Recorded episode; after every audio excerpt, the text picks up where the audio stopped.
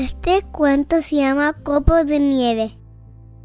Hoy día vamos a compartir con ustedes un cuento de Benji Davis, es uno de los escritores más reconocidos en este momento, tremendamente popular, y tiene este cuento nuevo que nos llegó desde la librería Mil Aires que vamos a compartir con ustedes hoy.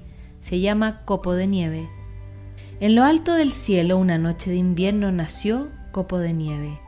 Rodó, saltó y giró entre las nubes. ¡Uy! gritó, y de pronto empezó a caer. Pero yo no quiero caer, dijo Copo de Nieve. Estás hecha para caer, dijo una nube. Eso es lo que hacen los copos de nieve. Pero yo no quiero, reclamó Copo de Nieve. Ayúdame, nube, no me dejes caer. Encontrarás tu camino, le contestó la nube. Buena suerte. Copo de Nieve no estaba para nada segura. Giró de un lado a otro, para allá, para acá, cayendo y rodando copo de nieve, se empezó a marear. En un lejano pueblo, oculto entre las colinas, una pequeña niña caminaba junto a su abuelo. Su nombre era Noelia. La respiración de Noelia dejaba rastros en el aire frío. Me pregunto si nevará hoy, pensó. Copo de nieve siguió cayendo sobre laderas cubiertas de árboles, se dejó llevar por valles y ríos, y cuando encontraba un lugar prometedor, Anhelaba ya dejar de caer, pero cada vez que creía que estaba a punto de aterrizar, el viento soplaba y lo arrastraba por el aire. No había nada que pudiera hacer. Pasó por muchas ventanas que brillaban como linternas en medio del atardecer. En una de ellas había un árbol adornado con luces y en la punta del árbol relucía una estrella. Por un momento Copo de Nieve olvidó completamente su caída. Qué ganas de ser la estrella de ese luminoso árbol, pensó. Noelia vio esa misma ventana. El árbol estaba decorado con muchos colores y en la punta una estrella brillaba intensamente. Noelia deseó tener un árbol como ese.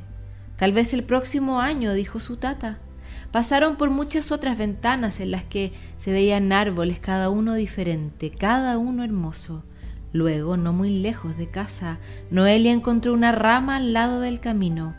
Mi propio arbolito, dijo. En lo alto el aire se puso más frío, el cielo se oscureció y el viento sopló más fuerte y Copo de Nieve apuró su vuelo junto a él. Se preguntó si acaso alguna vez encontraría un lugar para quedarse. Entonces escuchó risas entre el viento.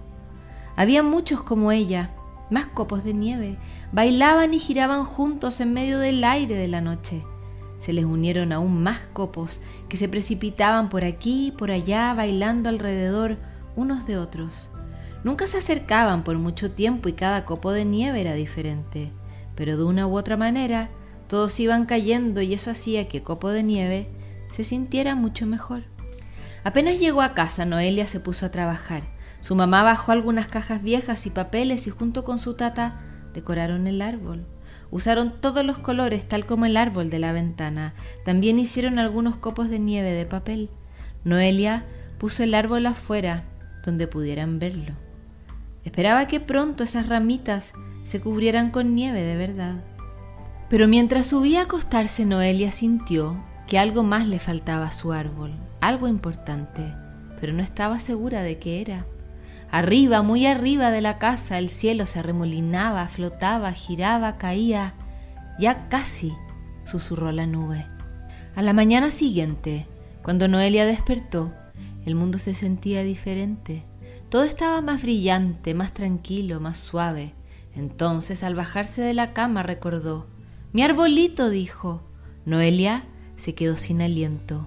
Cada tejado, cada colina y cada árbol ahora eran blancos. Un copo de nieve muy especial se había instalado en la punta de su arbolito. Lo logré, dijo Copo de Nieve. Encontré una manera de dejar de caer y se sintió muy orgullosa. Noelia bailó bajo la luz del amanecer. Copo de Nieve reflejó el sol resplandeciente y brilló como una estrella. Colorín colorado, este cuento se acabó. Pasó por un zapato roto, mañana te cuento otro.